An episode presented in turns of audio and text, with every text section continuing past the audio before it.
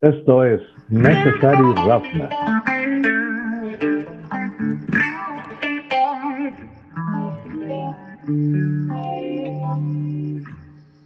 ¿Cansado de los análisis de los reporteros porristas? ¿Aburrido solamente de escuchar si es mejor Brady o Mahomes? Ese es un podcast hecho por fans para los fans. Y trataremos de aderezarlo hablando de la cultura, negocios y política que rodea el deporte. Este es un podcast de todo lo que tiene que ver con la NFL. Bienvenidos. Les saludamos desde nuestro estudio virtual lleno de talento. Hoy nos acompañan David Cuevas, Jorge Mores, Rafa de Pina y el Pat Mayor.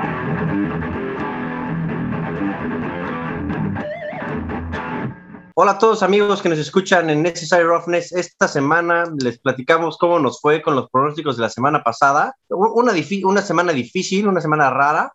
Eh, el ganador de la quiniela, el experto de Necessary Roughness, Jorge Mores, ganó con 10 aciertos, seguido de Debrick y de Memo con 9 aciertos cada uno y tristemente el Pat Mayor y un servidor Rafa de Pina con siete aciertos. La verdad es que sí, semana muy, muy rara. ¿eh? Lo cual, si estás tú de acuerdo, quiere decir que algunos de tus picks fueron absolutamente suerte.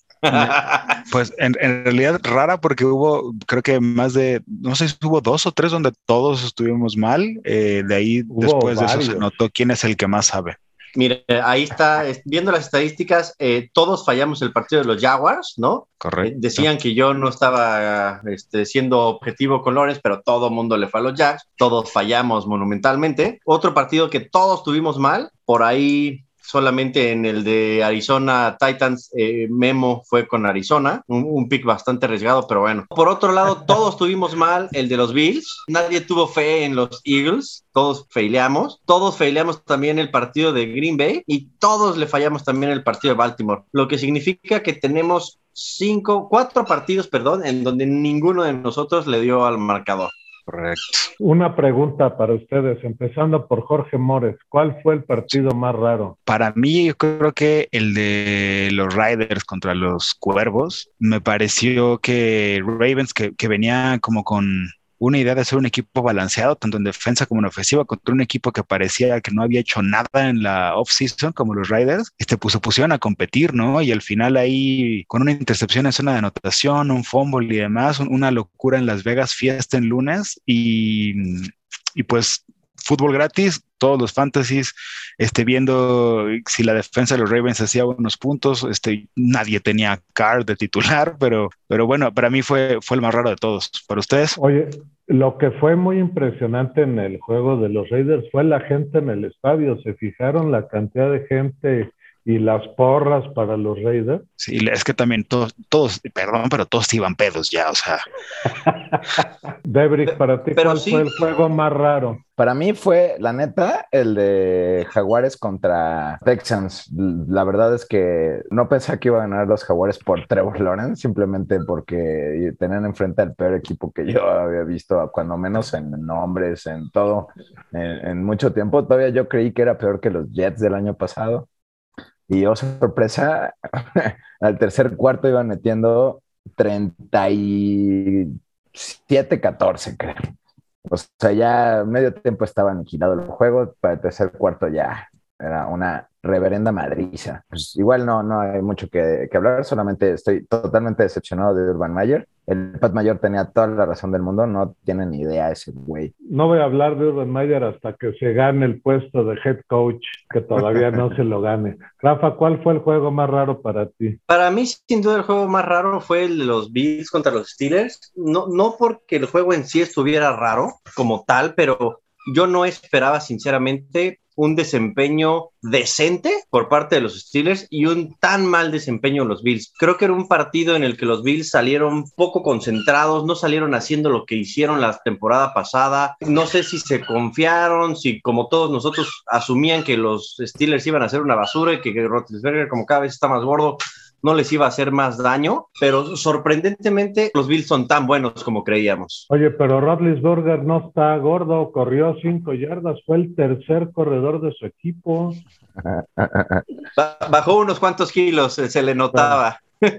Yo, tengo, yo tengo dos juegos como los más raros. El primero, por supuesto, Green Bay. ¿Qué le pasa a la diva de Green Bay? ¿Ya no quiere estar ahí o qué? Y el segundo juego es el de Nueva Inglaterra. Claro, no puedo dejar de hablar de ellos, pero quiero hacer notar la buena actuación que tuvo Mac Jones. Fue el cuarto juego mejor por un novato en su debut en la Liga Nacional de Fútbol en cuanto a porcentaje de pases completos y en cuanto a yardas, touchdowns e intercepciones. Entonces, simplemente hacer notar que, por supuesto, estamos muy lejos de, de tener un equipo competitivo, pero hay esperanza. Justo Mac Jones, este, a mí lo que me dio buen sabor de boca fue, falló solamente 10 pases, de los cuales le dropearon 3. Entonces, pues haber fallado 7 pases de casi 40, creo que es un, gran, gran porcentaje. Aún cuando sus números no fueron los mejores, una de las revelaciones de los running backs de la liga, justamente Harris, ¿no? El jugador de los Pats, el 37, creo que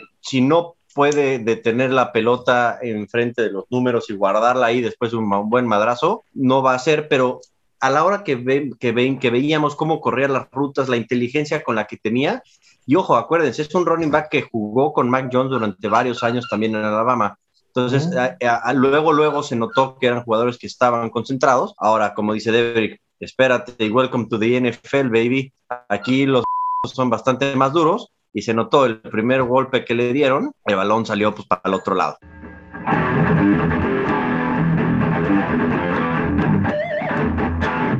Analizando nuestros picks de la semana pasada, empezamos con uno erróneo que fue el, Cardinals contra los Titans. Aquí el, uno de los mayores haters de Kyler Murray, Rafa, este, pues se tuvo que comer todo la semana uno. Un poco yo también porque yo decía que Tannehill iba a ser el coreback revelación y la verdad es que no hizo mucho. Este, desde el principio el, el partido, o sea, lo primero que me sorprendió fue primera jugada, eh, eh, Henry capturado atrás tres yardas. Segunda jugada, pase corto a Henry. Este, tercera jugada, pase incompleto y tres y fuera para una de las ofensivas que yo consideraba más fuertes de la AFC que hasta le podían este, competir a, Kansas City. Entonces, rarísimo esa selección de, jugadas y el, desempeño. Eh, Kyler Murray, la verdad es que muy bien con eh, cuatro pases de anotación, una intercepción, un rating de 120. Por el otro lado, contraste completo el de Ryan Tannehill con este un touchdown y una intercepción, pero el rating de 74.9, 75. Este, los tuvieron presionando mucho, lo capturaron seis veces a, a Tannehill, entonces creo que eso no le ayudó. Cardenales, sin lugar a duda, en su defensa con, con JJ Watt, lograron meterle toda la presión necesaria a, una ofensiva tan fuerte como la de los Titanes para ponerlos ahí en la raya y romper muchas quinielas, ¿no? Este, el 38-13 estaba incluso muy por encima de los spreads que estaban en Las Vegas. el desempeño de Henry con menos de 100 yardas se quedó en 58 después de 17 acarreos, lamentable. Este, AJ Brown, Julio Jones, todas esas herramientas con menos de 50 yardas por, por aire. Por el contrario, Kyler Murray repartiendo el queso con todos, ¿no? Utilizó a DeAndre Hopkins, a Kirk, este, a Edmonds, a AJ Green. Eh, Conner por ahí tuvo un, papel mucho más eh, secundario, pero creo que tanto eh, Kyler Murray lo supo hacer muy bien y la defensa supo ajustarse para una ofensiva tan poderosa con tantas armas que no sé si le pasó también a Tennessee que se confiaron y que dijeron, esto ya lo tenemos ganado y toma, ¿no? Oye, ¿qué tal Chandler Jones? No, increíble, ¿no? Es, que e, ese trabajo que hizo para, para poner a Tannehill bajo presión, ni Tyler Henry pudo ayudarle a darle tiempo y opciones. Fue, fue, un trabajo brutal el que hizo el, este, este defensivo de Arizona y yo creo que pues va a ser una de las defensas que va a sorprender este año también. Oye, ¿y Tannehill qué opinan ustedes? ¿Es el coreback que veíamos en Miami o es el coreback del año pasado en Tennessee? Bueno, yo creo que es muy rápido para una opinión correcta sobre eso, porque la verdad es que Arizona presionó Blitz All Night. O sea, tuvieron una cantidad de hurries impresionantes. Chandler Jones tuvo 15 solito más los cinco sacks que tuvo. El, el guardia del lado izquierdo, Leonon, hasta pidió en un tweet, bueno, una disculpa a los fans y le dijo a Chandler Jones que le pateó el trasero. 56 veces apresumaron a Tannehill. 56 veces. Entre toda la defensa, ¿eh? claro, pero porque blitzearon así todas las jugadas toda la noche. Eh, algo impresionante también para mí fue el trabajo de, de, la línea de, defensiva de, de Arizona porque Derrick Henry, siendo Derrick Henry, se pudo abrir camino hasta el cuarto cuarto, ¿no? Fue un trabajo de la defensa increíble de, de Arizona y además la ofensiva, Keller Murray en una jugada sale rolando del lado derecho, no encuentra a quién, se regresa del lado izquierdo, se quita uno, no encuentra a nadie, se tira para atrás y de repente aparece Christian Kirk, ¿no? Entonces eh, fue, fue, fue. Pero Murray es malísimo, ¿no? Dicen. Sin duda que Kyler Murray resultó, resultó ser mentalmente un jugador bastante más eh, bueno de lo que sin duda yo había dicho. Sin duda, esa, esa no fue uno de mis mejores pronósticos. Eh, eh, lo, divertido de este programa va a ser que nos vamos a tirar a todos los que elegimos, todos. yo aclaro que llevo siete aciertos en una semana de 16 juegos, entonces ando más de Yo voy a empezar un poco con el mismo orden de ideas con el que empezó Jorge Mores. Otra vez, un pick erróneo en donde ninguno de los expertos de este podcast le dimos y empiezo un poco como terminé el podcast pasado. Yo dije que los eh, Packers iban a aplastar a los Santos, porque Aaron Rodgers iba a venir a demostrar por qué era Aaron Rodgers, por qué había sido el MVP de 2020, y resultó que no sabemos ni siquiera dónde quedó Rodgers, porque Rodgers no fue a ese partido. Ese que estaba dentro de ese uniforme número 12 no era Rodgers. Pocas ideas, pocas ganas, pocos todos los jugadores de Green Bay. Algo está pasando en Green Bay. No es un equipo malo, sin duda no es un equipo malo uno a uno es un equipo que tiene mucha técnica, empezando por él, ¿no? Es, un tipo que no suele ser un tipo frío, pero hoy lo fue, ¿no? Ahora, por el otro lado, los Santos, todo el mundo creíamos que después de haber tenido aquel divorcio mágico con, con Brice, iba a tener un, un, un, tiempo, una línea o una curva de aprendizaje. Es, resulta que Winston entró,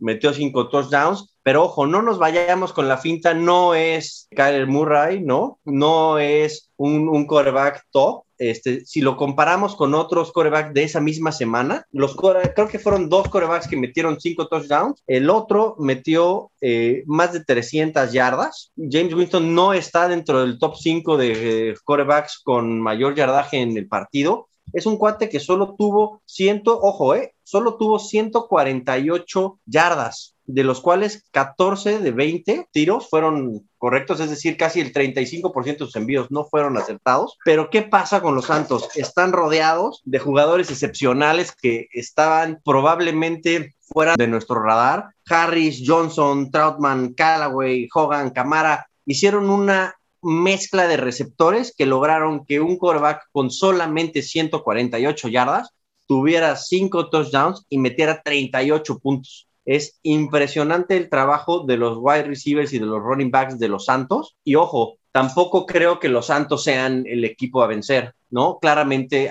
enfrente de ellos estaba Green Bay. Green Bay no tiene nada que hacer, no, no sabe ni qué quiere. Yo no estoy seguro que lo que yo pensaba y lo que yo dije la semana pasada, que era que después de este casi divorcio con Rodgers iban a demostrar, iban a unirse, me parece que no es así. Y ojo, los, los Packers se tienen que preocupar porque si los jugadores que están en Green Bay no quieren jugar, no van a ganar absolutamente nada. Yo digo que, bueno, también fue un partido que me sorprendió. Fue el segundo que más me sorprendió después del Riders Ravens. Coincido con Rafa, no puedo creer que haya salido Riders así a jugar lo que jugó, este, pero también Davante Adams, eh, Aaron Jones, o sea, una ofensiva con tanto poderío a hacer absolutamente nada, o sea, ni siquiera competir, fue, es lamentable y sorprendente. No sé si esto tenga que ver con toda la novela que hubo en la offseason con, con, con Aaron Rodgers y es un mensaje del equipo para él. Eh, me suena porque sabemos, como bien dice Rafa, que es un equipo lleno de talento y, no es como, como un berro perder tan feo eh, contra un equipo que creo que está en construcción, como es eh, Nuevo Orleans. En, algún, de hecho, en mi predicción dije que los veía perdiendo, pero no les aseguraba una mala temporada. Ahora empezaron ganando y definitivamente se suben a esos contendientes, ¿no? En una, en, una este, división muy, muy cerrada. Este Winston, yo creo que le va a ir bien, yo creo que va a ser constante, porque, como bien dice Rafa, está rodeado de talento. Cámara es una bestia, es, y, tienen un coach con mucha experiencia y eso les va a ayudar para, para que él se sienta protegido, no sienta la presión y que los Santos al final del día los vamos a ver, yo creo, mínimo en wildcard. Mira, hay que tomar en cuenta varias cosas. Eh, el primero es que Winston, si tiene pocas yardas, es porque Green Bay le dejó el balón adentro de la yarda 50, todo, todo, todo, todo, bueno, la mayoría de los drives. Entonces, güey, no puedes hacer más yardas y te dejan el balón dentro de la yarda 50 por más que quieras. Otra cosa, su pase más largo fue de 55 yardas. Eh, bueno, un pase de 55 yardas creo que es algo importante. Ese fue de Deontay Harris, si no me equivoco. Tuvo cuatro o cinco pases de más de, de más de 10 yardas. Entonces me gustó el play call de, de, de los Santos de Nueva Orleans mucho. Pues es Peyton, Peyton no va a, andar, va a andar pendejeando, ¿no? Eh, igual, recordemos, Tyson Hill también tiene un rol bien, bien importante en este equipo. Ese güey es un atleta grande, grande. Ya lo veremos el próximo juego, que no me acuerdo contra quién es, pero creo que va a estar bueno, ¿no? A ver, déjame reviso por ahí el calendario de Necessary Roughness en, en, en el Instagram de Necessary Roughness Oficial, donde posteamos todas las semanas pics y el calendario de la semana. Va contra Carolina juego del lunes por la noche, que fue un juegazo desde que inició hasta los tiempos extras que nos regalaron, ¿no? Eh, el juego comenzó con Derek Hart jugando pésimo, completó solamente dos pases de los primeros 10 que lanzó. La verdad, la primera mitad de Derek Hart no fue buena. Tuvo un pase que tenía solo a Waller eh, en profundo, eh, no, no, no, no, lo alcanzó a ver y se fue fácil con una válvula de escape.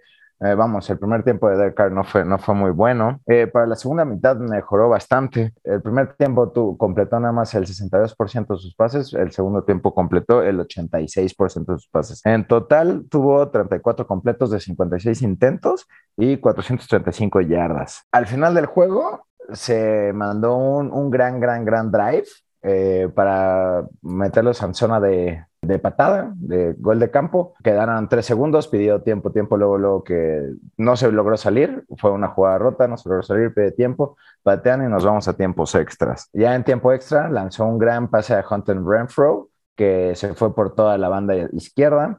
Después de ese pase, eh, lanzó un gran pase a Edwards, que iba a ser touchdown, pero se cayó, bueno, habían marcado touchdown, pero tocó rodilla antes, lo dejaron en la yarda 1. Y aquí comenzó, bueno, lo que para mí fue eh, lo más padre de todo el juego y una serie de malas decisiones de Chucky, de Gruden.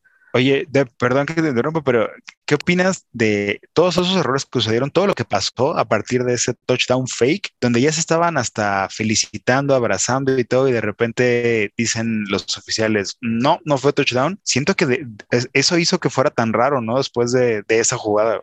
Sí, sí, sí, fue, fue justo ahí cuando eh, ya habían notado según Edwards y ya todos estaban dando la mano y yo decía, no entiendo por qué, porque la jugada está on the, review y, y, pues ya de repente dijeron, no, no, no, los árbitros se no, no es touchdown, entonces sí que a volverse a poner los cascos, ¿no? Chucky está loco, entonces no, eso no tuvo nada que ver, pero no sé si a los Ravens ya estaban medio decaidones, pero bueno, nos vamos cinco yardas para atrás. En lugar de correr e intentar anotar, pues decide pasar y pasar. Entonces, en tercera y gol, pasa, le rebota el balón en la cara de, del backer de, creo que fue de Queen, y interceptan a, a, Derek Carr. Nos vamos de regreso. En ese drive, vamos por, la yarda 36 aproximadamente, y saquean a, a, Lamar. Fue un, un, un liniero defensivo, Nasir que había jugado 20 de 60 jugadas, o sea, estaba jugando ya en los tiempos extra, porque ya estaban cansados y logra, logra quitarle la bola a la mar.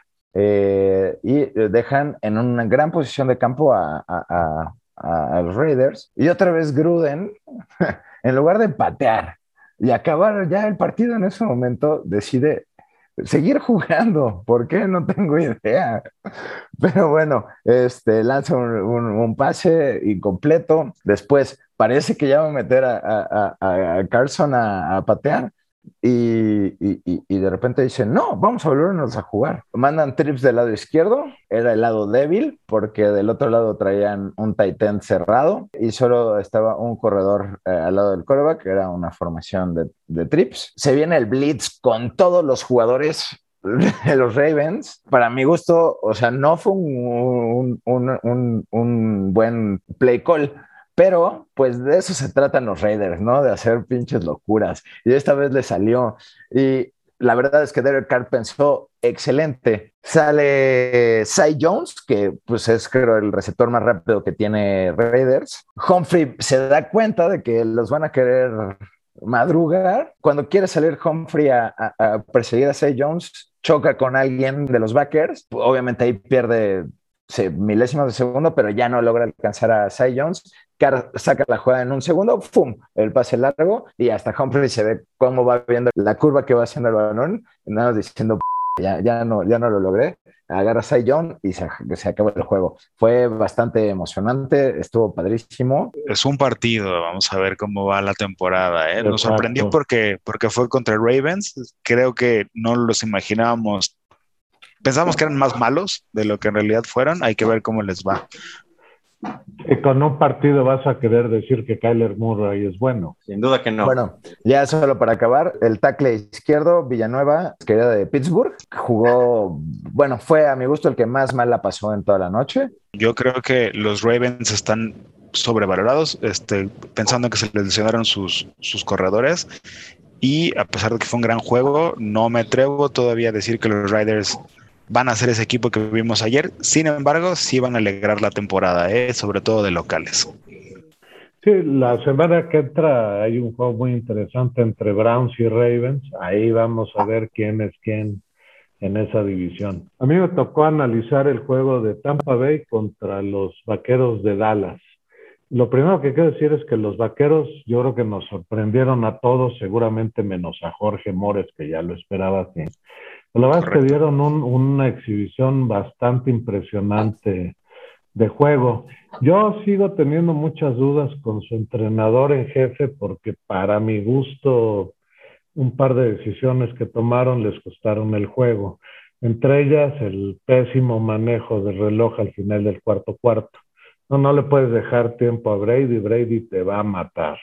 Y se echaron, creo que tres jugadas en 11 segundos al final del cuarto cuarto, le dejaron casi un minuto a Brady, pues por supuesto que les dio la vuelta, ¿no? Pero fuera de eso, pues, creo que eh, las adquisiciones, tanto en el draft como en la agencia libre que hicieron, reforzaron bastante bien la defensa. A la defensa creo que se vio bien contra una ofensiva muy potente. Eh, el juego aéreo se vio muy bien. Lo que es una pena es las corridas. Sigue siendo un equipo que no puede correr, aunque aparentemente, por lo que vimos en la primera semana, pues eso va a ser una, un común denominador en la liga. ¿no? Pocos corredores tuvieron éxito esta semana. Por su parte, pues Tampa Bay es un equipo que vimos muy completo, sin embargo, no se vio tan dominante y tan poderoso como uno hubiera esperado en el debut en su casa, estrenando el campeonato. Brady se vio muy bien, la defensiva se vio más o menos bien, la defensiva de pase no se vio demasiado bien. Fue un juego entretenido, fue un juego muy digno para abrir la temporada y yo creo que los aficionados de ambos, de ambos equipos pueden esperar que ambos lleguen a postemporada y pues habrá que ver qué tan embalados llegan, a ver qué tanto pueden avanzar. Me extraña, Pat Mayor, que en este análisis no hablemos de esa jugada con el jugador favorito de Tom Brady, el que siempre le ha ayudado a ganar campeonatos, que son las cebras, este, donde no marcaron una interferencia ofensiva. Bueno, yo la verdad es que me, gusta más el fútbol de hace 30 años. Yo creo que ahora se marcan faltas en exceso que le quitan un poco de carácter al, al juego. Yo no creo que estrictamente haya sido una, una falta ofensiva.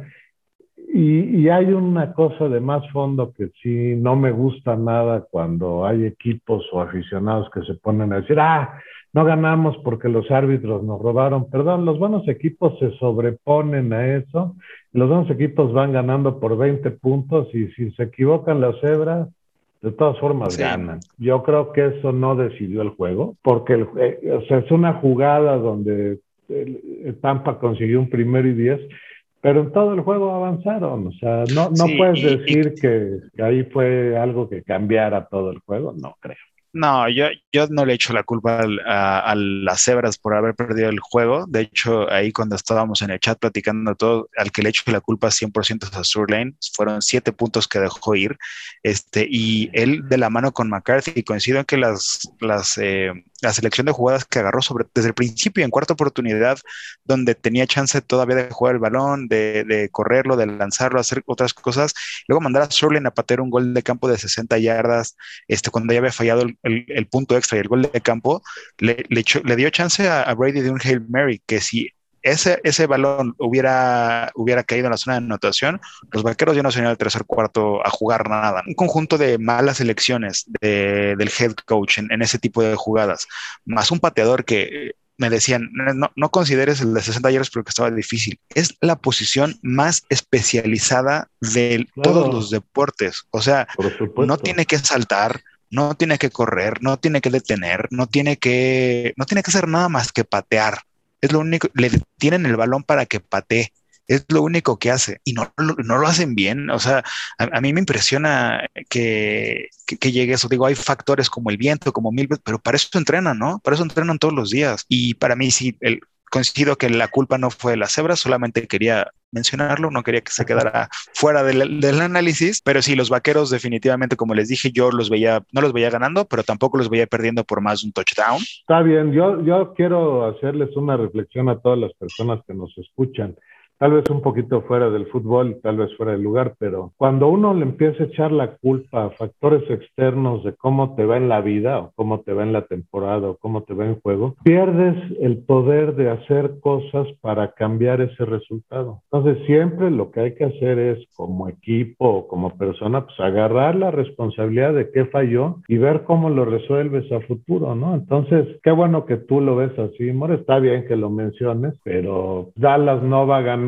porque las cebras dejen de cometer errores. O sea, llevan muchos años cometiéndolo. Y lo positivo de, creo que del, de los vaqueros fue, a, mí no me, no me encantó el regreso de Dak Prescott, de hecho en varios pasos lo noté todavía como no tan preciso, pasos atrasados, este, no con el toque que, que lograba llegar a, este, a tener, noté un, un, poquito con miedo a la hora de correr también, este, normalmente se aventaba mucho más rápido, ahora lo, lo vi eh, más pensativo antes de empezar a arrancar con un sprint. Eh, definitivamente lo hizo bien. E Ezequiel Elliott eh, tuvo un muy mal juego. Estuve leyendo varios blogs de los vaqueros y están diciendo que fue parte del, de la estrategia, sabiendo que la mejor defensiva por, por eh, terrestre el, año pasado fueron precisamente los bucaneros y que eh, Elliot agarró un papel secundario más para bloquear y hacer otras cosas. Ahora, eh, tanto CD Lamb como Mary Cooper tuvieron un gran juego. Entonces, creo que los vaqueros, como les dije, no los veía perdiendo por tanto. La defensa ajustó muy bien con Mika Parsons, que también tuvo sus áreas de oportunidad, pero lo hizo bien. Este, Keanu Neal, bien. Este, incluso eh, de Marcus Lawrence y Jalen Smith también los vi en un nivel aceptable, con una ofensiva que, lo decíamos la semana pasada, son los titulares que acaban de ganar el Super Bowl. Entonces, creo que tuvieron un buen desempeño y va a ser una temporada no tan mala. Repito, tenemos seis partidos ganados de este en la división. Eh, no me cansaré de decirlo y bueno, ahí, iremos viendo cómo van avanzando eh, ahí. Y los, y los bucaneros que definitivamente creo que van a seguir compitiendo por playoffs y, y un Brady que junto con Gronk efectivamente no les puedes dar tiempo con un marcador tan apretado. Creo que 406 yardas, tres touchdowns, si no lo viste bien. Es que, ¿sabes qué? Hicieron toda su ofensiva aérea, o sea, pero había, había muchos pases, había, de hecho, dos pases en tercera oportunidad, tercera y largo, a CD Lamb, que se los lanzó atrás y él ya se había, ya se había desmarcado. Entonces, eh, si, si, tú le estás pagando todo el dinero que le estás pagando a Dak Prescott, mm, tiene que completar esos pases. Y entiendo que está regresando, eh, por eso digo, creo que lo hizo bien. No, lo, no noté ese Dak Prescott que te da toda la confianza del mundo. Es por eso y siendo el segundo coreback mejor pagado de la liga, tercero, perdón, no, no esperas, esperas que, que haga esas cosas. Este, pero bueno, está, está empezando, está regresando de una lesión, no jugó pretemporada, vamos a ver cómo le va. Yo sí lo de Elliot, este, bueno, entiendo lo de Zach Martin y todo, me no, no va a ser así la temporada, pero bloqueó muy bien, güey, la neta, se echó dos, tres bloqueos de primer nivel, pero yo ya lo cambié en todos mis fantasies. Ya, ya vi, fue, fue buen, fue buen trade. Estuvo bueno, ¿no? Estuvo Sí. bueno. Mike, vientos.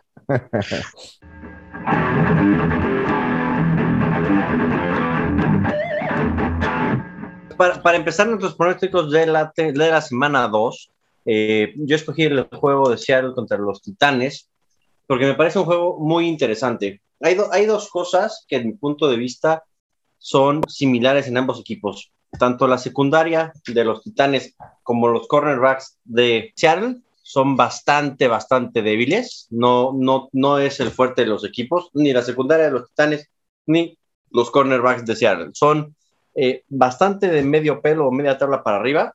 Y por el contrario, los dos tienen un cuerpo de receptores de altísimo nivel, donde en Seattle tenemos a Lockett y a Metcalf, son unas balas, son unos monstruos, y por el otro lado en los Titanes está AJ Brown y el famosísimo Julio Jones, que no me atrevo yo a decir nada del partido pasado, ese que estaba abajo de ese uniforme no era Julio Jones, claramente Julio Jones está para otro nivel, este, se tiene que adaptar todavía el equipo, pero bueno, todas estas similitudes entre los equipos va- van a hacer que sea un juego en donde creo yo que no va a haber muchos goles de campo. Si tienen en su fantasy alguno de estos dos kickers, yo lo sacaría, ¿no? Va a ser un juego en el que creo que va a haber muchísimos puntos. Finalmente, dentro de las apuestas, eh, es 5.5 puntos más, eh, bueno, favorito Seattle, eh, pero justamente por eso, ¿no? Este, ha- hay dos cosas que tenemos que tomar en cuenta, es que al ser tan similares y, tan parejos los equipos, se va a definir justamente eh, por puntos, pocos puntos creo yo, eh, y una, una de las ventajas que va a tener Seattle es que va a estar jugando en el ahora llamado Lumen Field, ¿no? lo que antes era el Central Link, y no recordar, no perder por ahí de, de vista que el equipo de Seattle como local trae al jugador número 12. Una de las cosas que yo les decía, el equipo que más se va a ver beneficiado este año es Seattle, de que la gente esté de nuevo en los estadios, que no haya ya capacidades distintas, es el 100% del estadio. Por fin Seattle va a regresar a tener lo que le dio mucha ventaja durante los últimos tres o cuatro años, que es justo eso. El estadio está diseñado de una manera en la que el equipo está encima de ellos, ¿no? Y no creo que un equipo dirigido por Ryan Tannehill pueda, pueda llegar a más. Ahora, la defensiva de Seattle, si bien no es la mejor, eh, afortunadamente para ellos, Henry no viene claramente en su mejor momento. Lo vimos en el partido pasado, ¿no? Contra Arizona, no pudieron hacer nada, este, pero afortunadamente para Seattle, Hunter Henry no viene tan, tan fino, ¿no? Y por el otro lado, tampoco confundirnos, Seattle tampoco viene tan fuerte. Jugaron contra los Colts, este, lo repito y lo repito, los Colts traen a Carson Wentz, un equipo que trae a Carson Wentz está destinado a ser el Carson Wentz para mí es el Tony Romo versión 2. Este, todo lo que tenga que ver con temporada regular es una cosa deliciosa y luego cuando llegan a los playoffs es una basura. Este, pero esta vez no, no creo que, que, vaya a ser tan fácil para Seattle. Va a ser un partido de muchos puntos, muchos puntos. Les digo, si tienen a esos kickers en, en su fantasy, yo los sacaría. Esto, estas defensas son bastante mediocronas, tanto la, tanto la secundaria de los Titanes como los cornerbacks de, de, de, Seattle no son buenos, e insisto, Lockett, Metcalf, AJ Brown y Junior Jones se van a dar un festín, ¿no? Este, vamos a ver pases largos, vamos a ver jugadas raras, este, probablemente veamos por ahí un flick flicker con Metcalf, este, me encantaría verlo contra la defensiva de los Titanes, y creo que la, la ventaja en sí la va a tener Seattle en su casa, ¿no? Eh, por eso es que en este partido creo que aun cuando Seattle tienen a un entrenador que es bastante curioso en las decisiones que toma, para no decir bastante atrabancado y usualmente malo, creo que Seattle va a sacar el partido a su favor. Yo la verdad me fui con un pick arriesgado aquí. Este, coincido en prácticamente todo lo que dijiste, Rafa, con la diferencia que yo voy Titans y voy Titans porque lo que, lo que hizo muy bien Arizona en semana uno fue detener a, a Henry y presionar a, a Tannehill. Creo que por eso lo lograron, pero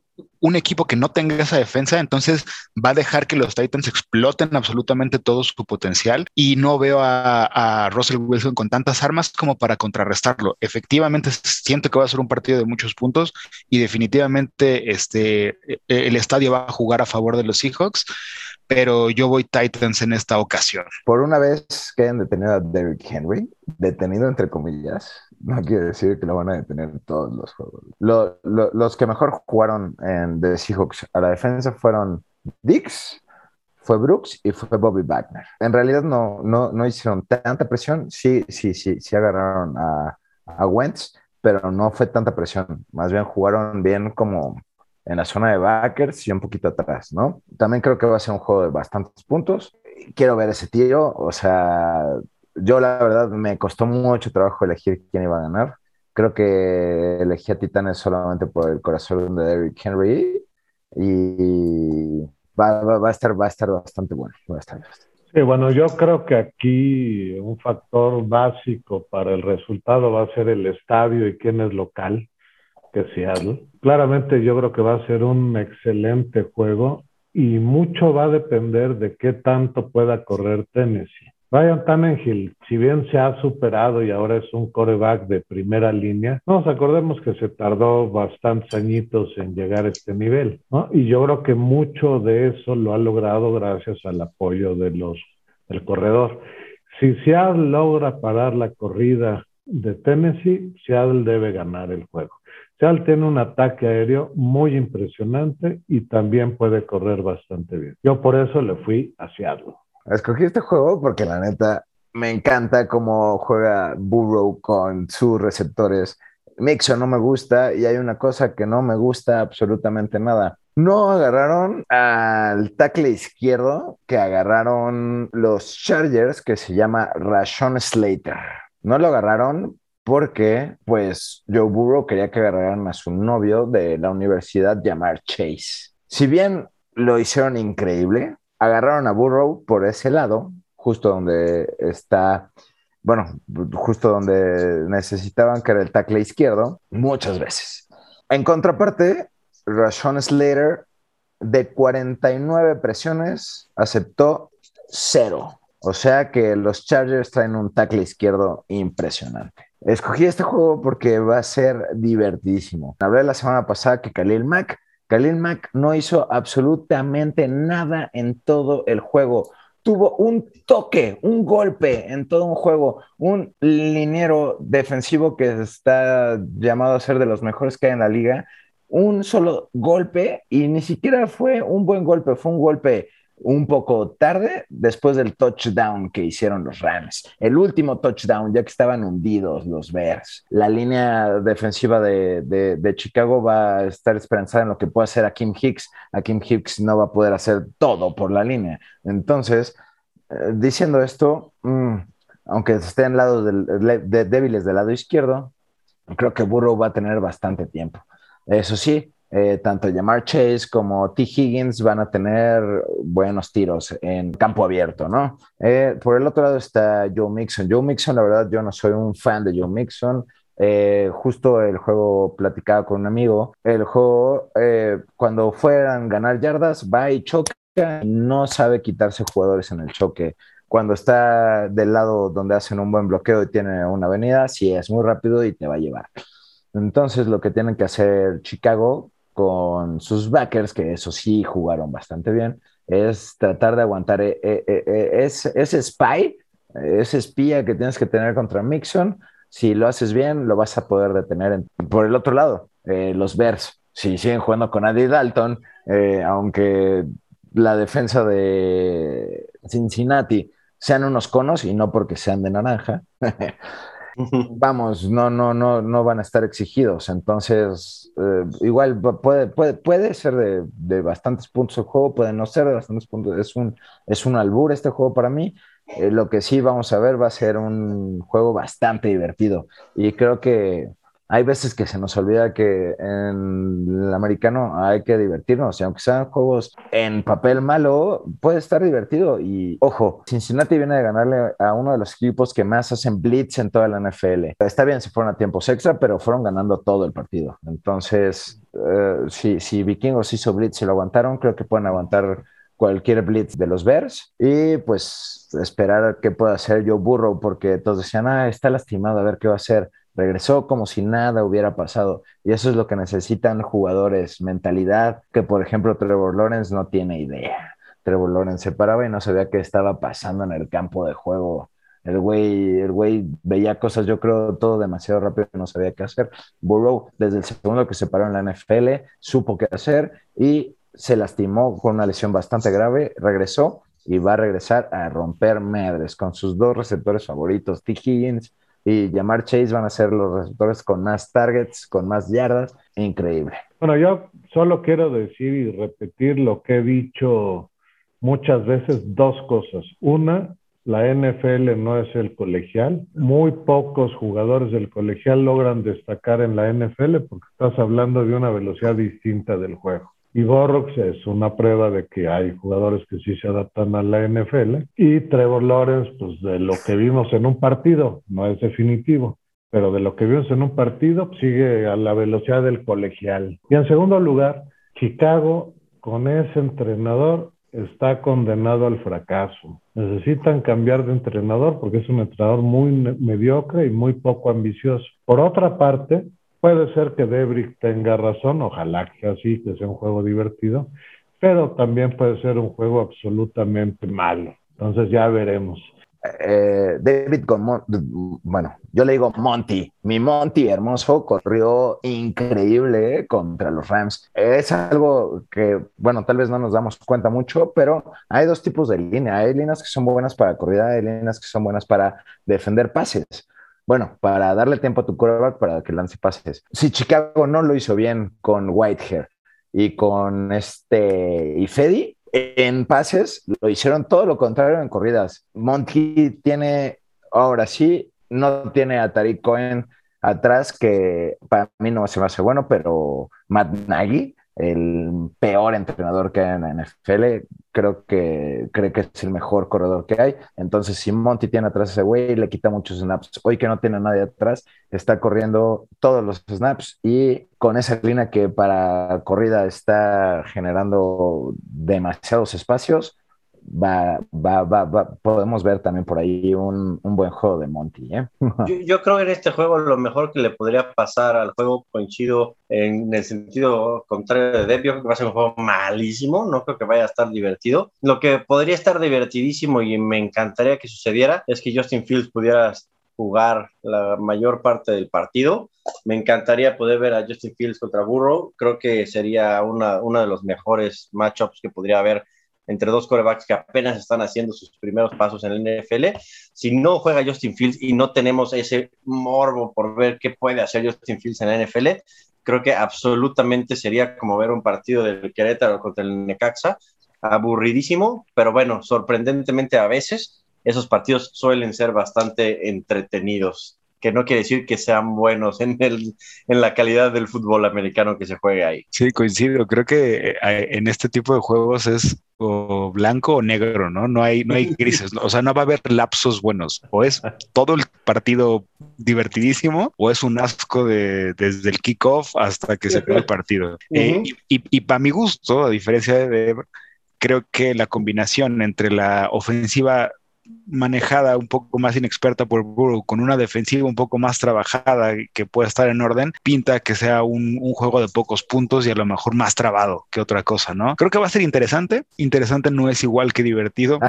este, sé que le gusta mucho el, juego terrestre y más físico y creo que por eso lo escogió. Yo creo que va a ganar Chicago. Eh, los veo, los veo ganándolo. A ver, a ver qué, de qué estamos hablando la próxima semana. En una de esas eh, acaba siendo un partido que, no vimos tampoco, ¿no? Y, eso, y, y como decía hace ratito, los bengalíes acaban siendo un equipo sorpresa que va a animar mucho su división junto con los Browns, los Steelers y los Ravens. Yo, yo, no lo dije, pero también creo que Chicago es el que se va a llevar este partido. Sí, yo tampoco lo dije, también creo que voy a Chicago, aunque me encantaría que ganara Cincinnati.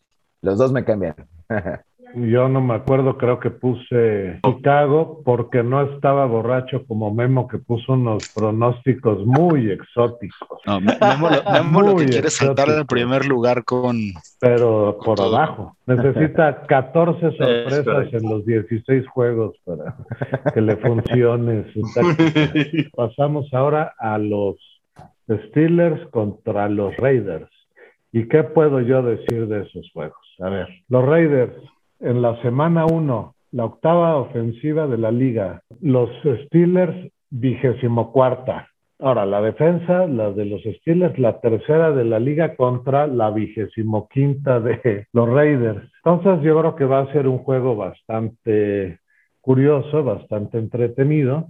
Si se fijaron en el juego de Pittsburgh contra Buffalo, la verdad es que estuvo muy parejo. Buffalo debería haber ganado si hubiera sido a tres cuartos. Ya, llegando al último cuarto, pues, no hicieron absolutamente nada. Por otra parte, pues, Dan Roethlisberger tuvo un juego bastante malito con 188 yardas. No hubo un corredor que se destacara. Tampoco hubo un receptor que se destacara. Y por la parte de los Raiders, eh, ya sabemos lo que es Carr. Tuvo una muy mala primera mitad, una muy buena segunda mitad y acabó con 435 yardas por pase y dos touchdowns.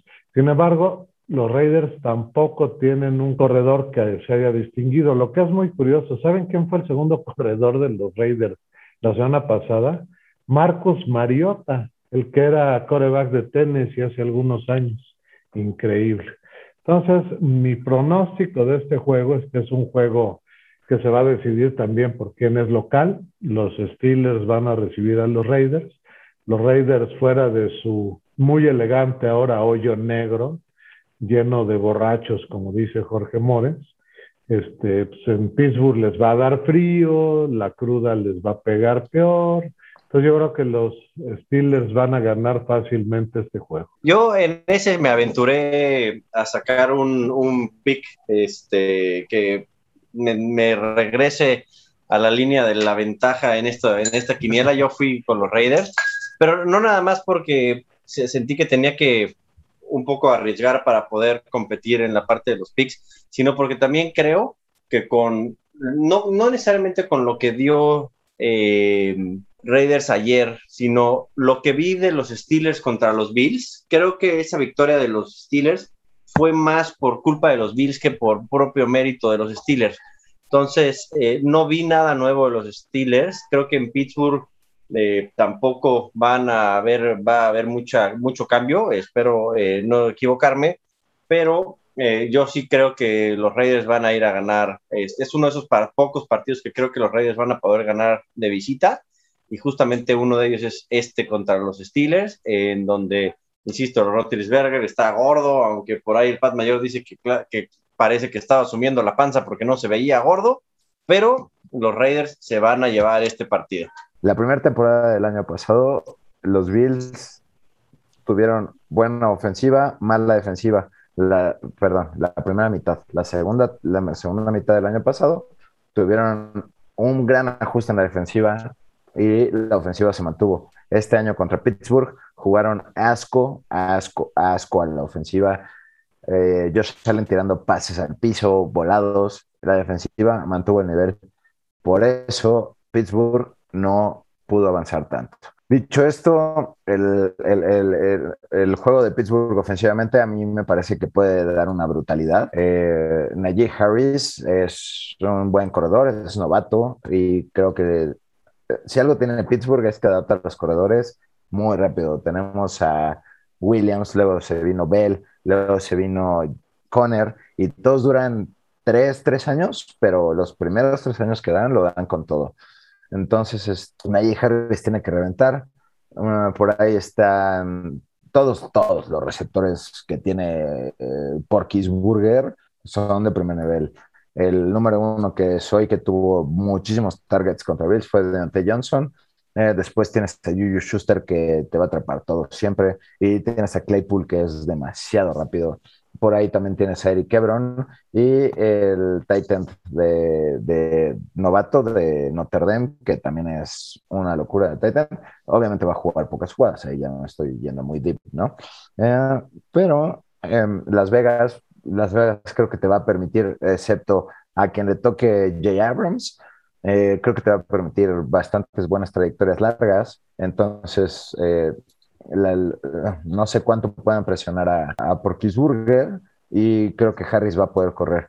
Eh, del lado contrario, mm, la defensa, ah, lo vimos el año pasado, la defensa de, Pittsburgh en juegos importantes se achicó, parece que ahora en juegos importantes lo va a hacer porque Bills para mí era uno de los juegos fuertes que tenía Pittsburgh fuera de los divisionales y se, portó, se comportó a la altura. Entonces, digamos que se va a portar bien. Mm, creo que no deberían de pasar mal rato los Pittsburgh. Y el tema del estadio, creo que está así como para Seahawks, el ruido, eh, el desmadre en Las Vegas, les va a dar un, un, boost muy, muy perro. Entonces, en Vegas va a ser distinto a los Raiders que de visita. Pues sí, a, mí este pick se me hizo uno de los fáciles. Como bien dice Deb, creo que el estadio para empezar va a ser diferente, eh, que los Raiders no jueguen en Las Vegas. Eh, los Steelers vienen de ganar de visita en Buffalo, que creo que es una de las, eh, de las plazas más difíciles en toda la NFL para esta temporada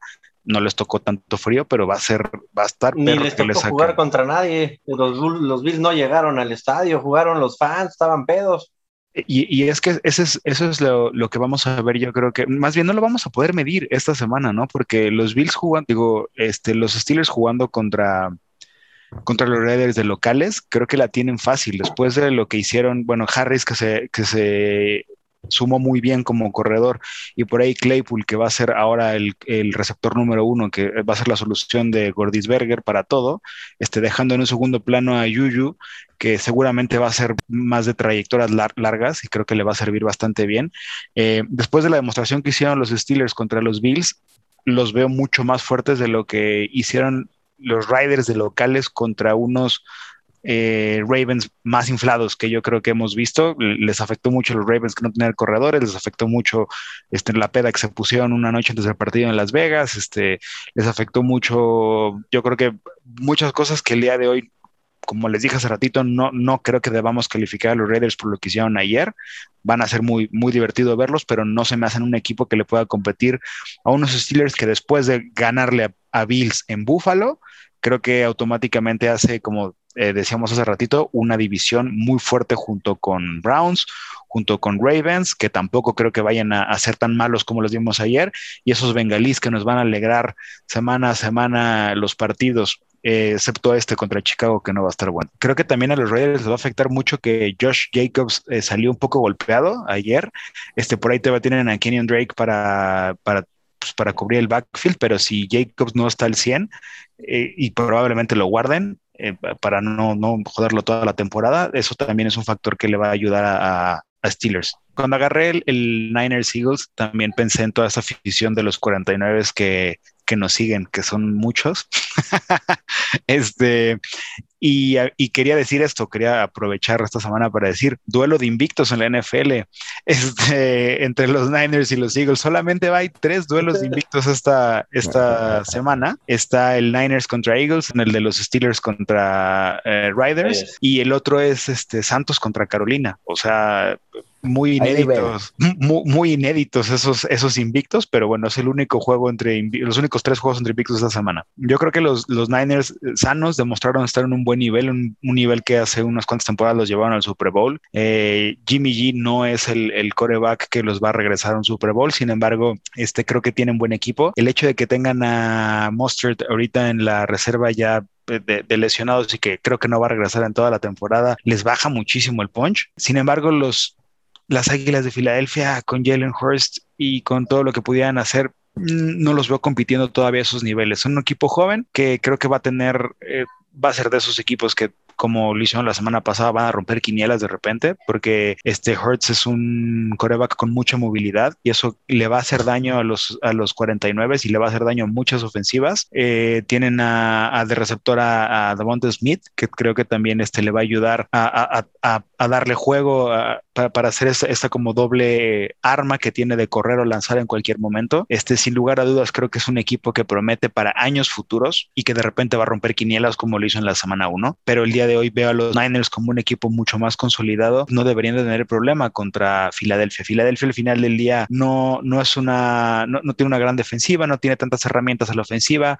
Si, si tienen en su fantasy, les recomendaría que agarraran a Yuk este, de, de, los Niners. Creo que él va a tener un, un, muy buen papel en, este, en esta semana. Voy Niners para este partido. Yo siento que lo que pasó con las Águilas en la primera semana es meramente un espejismo. Eh, no sé si las águilas son de de veras. Finalmente, Atlanta no es un buen parámetro. Cualquier equipo que juegue contra Atlanta no vamos a poder medirlo bien porque van a poder hacer lo que quieran. Entonces, eh, esta semana los Niners eh, sin duda van a tener un rival duro enfrente, que son las Águilas, que insisto, no es aquel Águilas contra Atlanta, pero finalmente están de visita eh, los Niners, y creo que son un mejor equipo. Coincido con lo que decía Jorge Mores, eh, Jimmy G está dando muestras de que es un coreback que sabe jugar. Eh, sin duda, tampoco creo que vaya a ser el, equipo, el, coreback que lo regrese a un Super Bowl, pero creo que la defensiva, la, secundaria, los linebackers, los profundos, son, van a ser suficiente de los Niners para parar a las Águilas, aun cuando estén jugando en, en Filadelfia. Voy también Niners. Yo voy a hablar de, de primero de Eagles porque me han tirado mucho hate porque nunca... El buen Manny, saludos al buen Manny. y, no solo él, sí me han tirado hate de que hablé de Boston Scott y no hablé de nada más de los Eagles. La verdad es que nunca me esperé ese juego de Atlanta. Atlanta, qué pedo. O sea, Jalen Hurts fue una bocanada de aire fresco para los Eagles. Neta, no sabía ni por dónde, no confiaban la neta en Jalen, en Hurts yo tampoco, y después de verlo contra Atlanta, digo, tampoco se dejen llevar por ese juego, pero eh, lo hizo bastante bien. Además, lo más importante es que se conectó con Devonta Smith. Devonta Smith es el, el, receptor que viene llegando, primera selección, una locura en Alabama, pase tras pase, touchdown tras touchdown. Háganse de cuenta un Ezekiel Elliott cuando jugó ese gran BCS con Ohio, ahora este Devonta Smith hizo exactamente lo mismo en Alabama, ¿no? Entonces se adaptó bien ahora en la NFL. Muchos decían que no iba a hacerla porque estaba muy chiquito y flaquito. Güey, juegas fútbol americano y si tienes vas a, aunque seas un enano, ven a Rodrigo Blankenship. Después de él, creo que el que más pases estuvo fue Rigor, que Rigor lo, hizo bastante bien, y Goddard. Goddard eh, Titans y Filadelfia le gusta jugar con Titans. Olvídense ya de Sackerts, creo que ya Sackerts, salvo para entrar a... Tuvo problemas con el equipo, no es que sea malo, pero salvo a entrar a bloquear, creo que vamos a ver más a Goddard, ¿no? Eh, de parte de San Francisco. Aquí no voy a estar de acuerdo con Morels porque San Francisco corre por sistema, no corre por corredor. El año pasado lo mismo fue Mustard, ah, jugaba bien pum, se lastima. Este año todo el mundo, ah, lo agarro, no lo agarro, oh, ¿qué va a ser? Pum, un juego lastimado otra vez. Entonces, volvió, bueno, no jugó Sermon, que es el, el, novatín, que todo el mundo, bueno, no todo el mundo trae buenas cosas, trae buenas cosas, pero es, es el, el, bueno, no el problema, el sistema de juego de San Francisco está bastante bueno. Bueno, para ellos les funciona sabemos que en un partido de playoff eh, lanzó tres pases, el handsome Jimmy. Entonces, ah, pueden jugar todo un partido corriendo, corriendo, corriendo y lo van a hacer bien. Eh, esta vez jugó Mitchell, jugó Hasty, no jugó Sermon. Estaba lastimado, no lo quisieron meter. Entonces, el que sigue es una incógnita quién va a jugar. No sabemos si va a jugar Sermon más, no sabemos si va a jugar Hasty más o si va a jugar Mitchell más. Entonces, eh, mientras continúe así San Francisco, a mí me parece un excelente sistema. Eh, no cansas a ningún corredor, te puedes seguir dando un punch, un punch, un punch, y dependiendo en qué lugar del campo estés, el tiempo que tengas, etcétera, etcétera, metes a los diferentes porque son diferentes tipos de corredores, ¿no? Eh, yo estoy de acuerdo con Morris en eso sí. Ayuk eh, a mí me encanta ese brother, ese brother es divertido como receptor, lo va a hacer bastante bien. Divo Samuel se mandó un juegazo. Entonces, también creo que va a estar bastante bueno el juego y fui San Francisco. Eh, yo creo que los equipos agarran rachas donde aprenden a ganar. Hay equipos que ganan aunque jueguen mal y hay equipos que por muy bien que jueguen no ganan. San Francisco es un equipo que sabe ganar y Filadelfia yo creo que todavía esta generación que trae está en que juegan bien, no es un mal equipo, pero todavía no saben cómo ganar juegos. Y San Francisco, por el puro entrenador que tiene, aún con Jimmy Garapolo, creo que puede, puede hacer muchas cosas esta temporada. Por eso, a pesar de que están de visita, yo creo que los 49ers le van a ganar fácil a los Águilas. En esta semana los cinco coincidimos que los Santos le van a ganar a las Panteras, que los Rams van a derrotar a los Potros, que los Bucaneros le van a ganar a los Halcones, que los Jefes van a derrotar a los Cuervos y que los Packers le van a ganar a los Leones. Cuatro de nosotros creemos que San Francisco le va a ganar a Filadelfia, pero Memo cree que Filadelfia va a ganar como local. Cuatro creemos que Washington le va a ganar a los gigantes, pero Rafa cree que los gigantes van a sacar la victoria. Cuatro creemos que los acereros le van a ganar a los Raiders, pero Rafa, como ya nos dijo en el programa, cree que los Raiders sacarán la victoria. Cuatro creemos que Cleveland le van a ganar a los Tejanos, pero Memo, buscando la chica, cree que los Tejanos de visita van a ganar. Cuatro, creemos que los Broncos le van a ganar a Jacksonville. No necesito decir quién cree que Jacksonville le puede ganar a los Broncos de visita.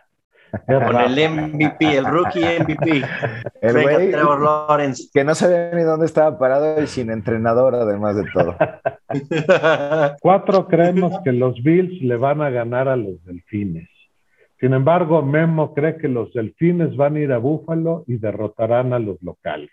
Cuatro creen que Nueva Inglaterra va a ganar de visita en Nueva York. Penosamente, el Pat mayor cree que los Jets le van a ganar a los Patriotas. Cuatro de nosotros creemos que los Osos le van a ganar a los Bengalíes. Memo cree que los Bengalíes ganarán de visita. Cuatro de nosotros creemos que Arizona le va a ganar a los Vikingos. Increíblemente para mí, Memo cree que los vikingos pueden ganar un partido en esta temporada. Tres de nosotros creemos que los Chargers van a derrotar a los Vaqueros en su estadio. Memo y Mores creen que Dallas sacará la victoria.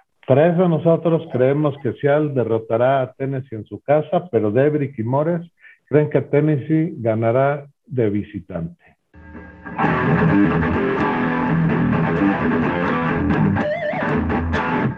Yo de noticias interesantes, creo que ya de lesiones y eso hablamos durante el programa. Entonces, una es que la Asociación de Jugadores de la NFL quiere o le recomendó amistosamente a la NFL que reactiven a Josh Gordon. A mi gusto, ese güey ya debería estar, bueno, ah, nunca hizo nada más que fumar marihuana pero es una tras otra, tras otra, tras otra. No es que esté mal hacerlo. Gronkowski tiene una marca de marihuana y sigue jugando en la NFL y obviamente lo hace. Nada más que ese güey no lo cachan. Josh Gordon lo han cachado cinco veces.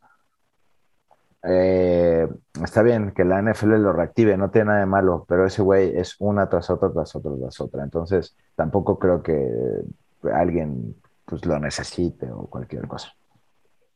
La otra buena, bueno, la otra noticia interesante que tengo es que este Monday Night Football fue el más visto desde el 2013. El 2013, el Monday Night que se vio fue un Washington contra Eagles. Entonces, este, creo que mucho, mucho tuvo que ver el final del juego. Seguramente mucha gente le dijeron, güey, préndete el juego, ponte a ver el juego.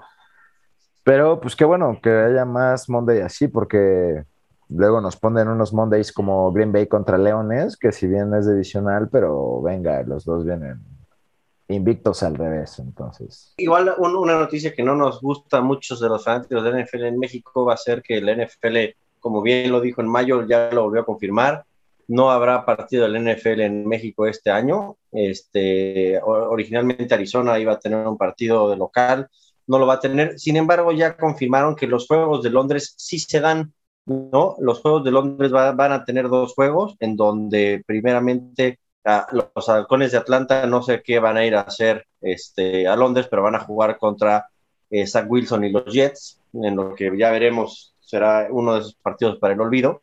Eh, y además eh, también estará jugando Trevor Lawrence contra los Miami Dolphins por ahí de octubre pero los partidos de la NFL en Londres están confirmados por la NFL. Cuando un día vean el Instagram de Rafa privado o algo así, van a ver un chingo de fotos de Trevor Lawrence en calzones y así, y tiene uno en su casa. así atrás en su cama, como cuando éramos chavos, güey. ¿Se acuerdan? Ah, ahí lo tiene. con, una garrita de tigre así adelante. De jaguar, de jaguar. no, de tigre de Clemson, güey, porque antes. Eh, bueno, yo lo que quiero hablar es, más que una noticia, fue como información que se volvió viral eh, de Cam Newton diciendo que su salida de los Pats se debió al ruido que le generaba Mac Jones, este, siendo banca.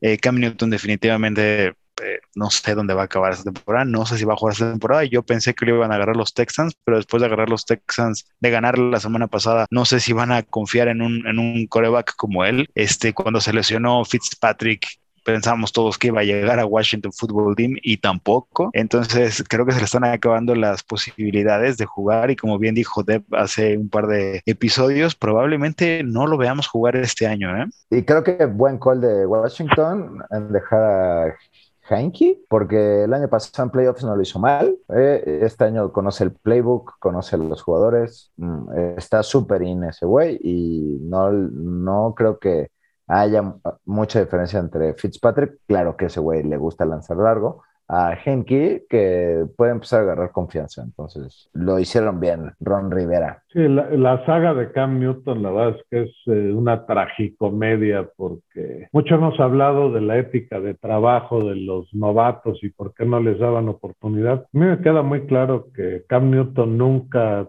estudió el libro de jugadas de los Patriotas ni trató de entenderlo. Y eso convirtió a la ofensiva, que de por sí no tenía armas, en una cosa muy predecible.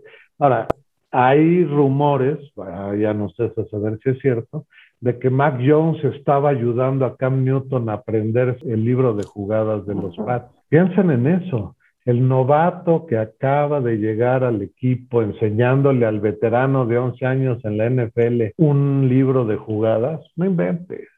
O sea, claramente para mi gusto la carrera de Cam Newton ya se acabó. Nadie lo va a contratar a menos que no les quede de otra. O sea, si Debrick Cuevas no puede llegar como coreback sustituto de un coreback que se lastime, seguiría Cam Newton en la lista. Por primera vez en muchos años, Bill Belichick va a empezar 0-2 y va a empezar 0-2 contra equipos de su división, lo cual quiere decir para nosotros fans de los Patriotas que esta temporada va a ser otra temporada de ver qué podemos hacer. Tenemos más esperanzas que la temporada pasada, pero no pinta bien la cosa. Yo no creo que se vayan 0-2, la verdad. Zach Wilson, la neta es que también lo hizo muy bien, pero aún así los Jets ah, se les acaba de lastimar otro liniero defensivo, se les lesionan como fichas de dominó. Y, y, Zach Wilson me gustó, la verdad no lo hizo mal, pero creo que trae un poco de mejor equipo Mike Jones, que también lo hizo bien. Sobre eso me voy y creo que el Pat Mayor está enojado con los Patriotas y por eso le está tirando hate, pero, pero creo que ya contra Jets sería muy difícil que perdiera. Esto es Necessary Roughness. Yo soy de Cuevas y no hagas caso de nada de lo que digo porque me he equivocado de todas, todas. Y me puedes mentar la madre en Instagram. En el Instagram de Necessary Roughness. Yo soy el Pat Mayor, el fan más fiel pero realista de los Pats en México. Yo soy Rafa de Pina y síguenos en Instagram, arroba necessary oficial donde posteamos noticias, resultados y mucha, mucha información para tu equipo de fantasy. Yo soy Jorge Mores y no nos tomen como referencia para sus quinielas, no aceptamos reclamaciones.